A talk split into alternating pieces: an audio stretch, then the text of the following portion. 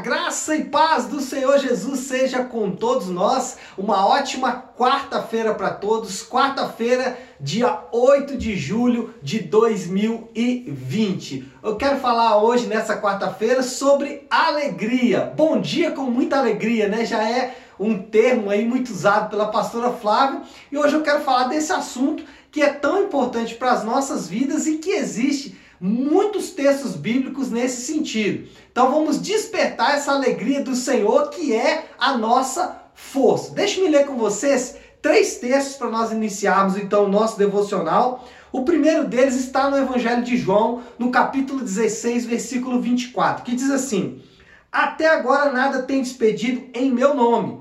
Pede e recebereis, para que a vossa alegria seja completa. Primeira coisa, Jesus está dizendo que ele deseja que a nossa alegria seja completa. E segundo, que essa alegria seja completa nele. Por isso ele diz: pede em meu nome. O segundo texto que eu quero ler com vocês é o texto de Gálatas, capítulo 5, versículo 22. É um texto bastante conhecido que vai falar sobre o fruto do Espírito. Diz assim: Mas o fruto do Espírito é amor, alegria, paz, longanimidade, dentre outros aqui, mas eu quero ficar nesse segundo aspecto, segunda característica do fruto do Espírito, que é alegria, ou seja, a presença do Espírito Santo em nós gera alegria. E o terceiro texto é um texto também de Paulo, também bem conhecido, que está em Filipenses capítulo 4, versículo 4, que ele diz: Alegrai-vos sempre no Senhor. Outra vez digo, alegrai-vos. Então, Paulo está é, ensinando aos crentes como se alegrar, que é alegrar-se no Senhor. Agora, por que que muitas vezes nós perdemos a alegria?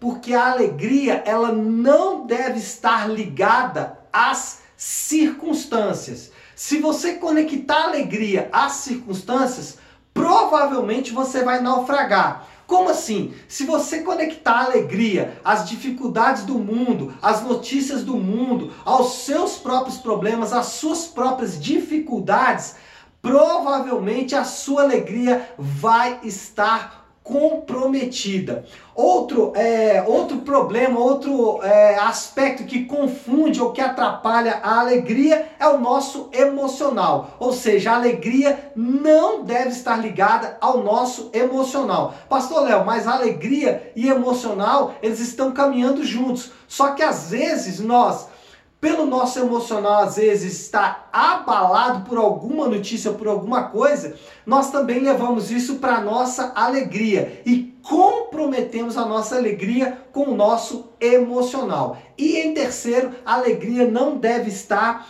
é, ligada às pessoas. Isso é muito importante. Por quê? Porque às vezes as pessoas ao nosso redor, as pessoas ao nosso redor, ou as pessoas que convivem conosco, seja na igreja, na nossa família, no trabalho, eles podem comprometer a nossa alegria. Então a alegria não deve estar ligada às pessoas. E aí surge a pergunta: então como fazer, pastor, para manter a alegria? Ou seja, o que eu faço para ter essa alegria que está proposta nas Escrituras? Primeiro, medite nas promessas do Senhor. Medita na palavra do Senhor. Leia a palavra do Senhor e veja o quanto Deus é bom e o quanto ele é maravilhoso no cumprimento das suas promessas. Então, medite nas promessas de Deus, medite no quanto Deus é bom. Pare um pouco durante o seu dia e pense no quanto o Senhor Deus é bom e o quanto ele foi amoroso e perdoador na cruz do Calvário.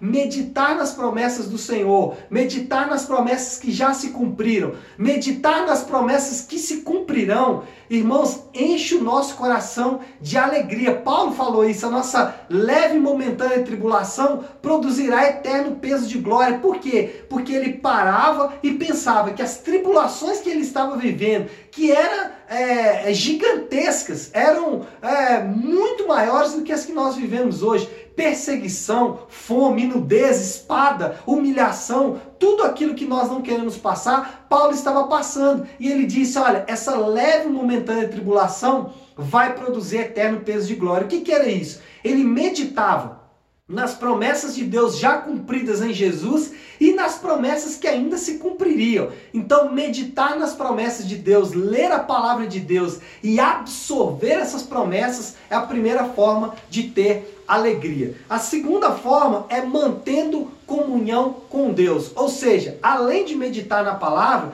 você pode orar e falar com o Senhor. Primeiro, pedindo ao Senhor que ele enche o seu coração de alegria e também declarando para o próprio Deus o quanto você é amado.